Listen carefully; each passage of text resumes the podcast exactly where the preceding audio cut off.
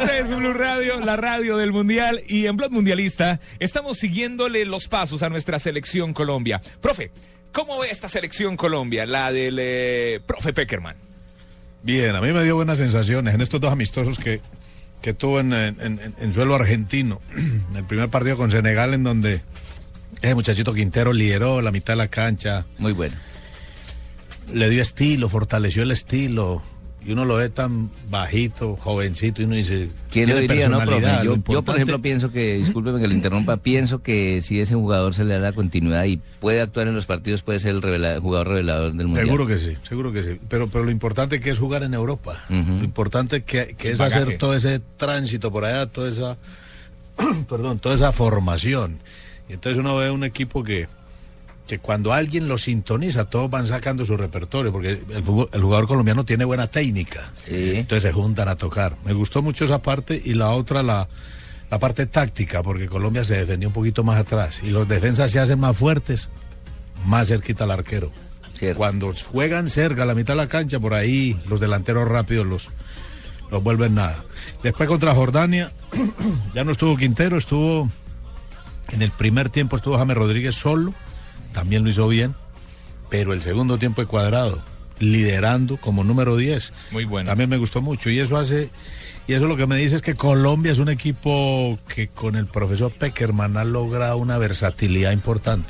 Jugadores que trabajan por un lado, tiene varios para un puesto, ha ensayado jugadores en varias posiciones y, y- y ha explotado cosas, eh, conceptos, fortalezas que yo personalmente no pensé que tuviera. Para usted, profe, ¿hacía falta un jugador en estos 23 llamados? Bueno, además de lo de Falcao, que pues por lesión, y lo de Edwin y otros, eh, ¿hacía falta un jugador en estos 23 convocados? ¿O sirvió la lista de los 30? Yo creo que está bien. Y, uno, y, y si hubo, y si hubo alguien por ahí es mejor no mencionarlo porque uno no aporta nada diciéndolo. ¿Quién, ¿Quién estuvo y quién no estuvo? Correcto. Exactamente, los que están están bien. Me gustó lo último de Carbonero porque Me Carbon- pareció chévere lo de Carbonero, profe. el Carbonero terminó siendo figura de River.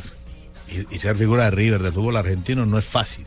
Junto con Teo y Balanta, ¿no? Que fueron los que Teo- el soporte del título. Junto con Todo y Valante, pero Todo y Valante ya están en la selección. Pero Carbonero soportó mucho el equipo por ser mediocampista. Le tocó mucho soportar el peso de un River que, que estaba necesitado de un título. Y él en la mitad progresó mucho porque a veces los jugadores en Colombia, perdón, te hace reír tanto, hermano, que entonces se, se- se- Es- se es empieza eso- a congestionar aquí es el gañote. Es eso, es el aire, el aire aquí de la de, de nuestra cabina improvisada aquí en Sao Paulo. Y entonces, entonces, entonces ese Carbonero ya, en Colombia los jugadores a veces son muy laguneros, juegan 10 minutos, desaparecen 20. Sí. Y después en, en Argentina el fútbol obliga a estar constantemente corriendo, yendo y viniendo. Me parece que eso lo ha incorporado Carbonero y eso es bueno para el fútbol colombiano, para nuestra selección. Bueno, a mí me parece con esta palabra que está diciendo el profesor Juan José Peláez, Pepe Peckerman está concentrado ya. sí, pero estoy eh, aquí pasando por su cabina para...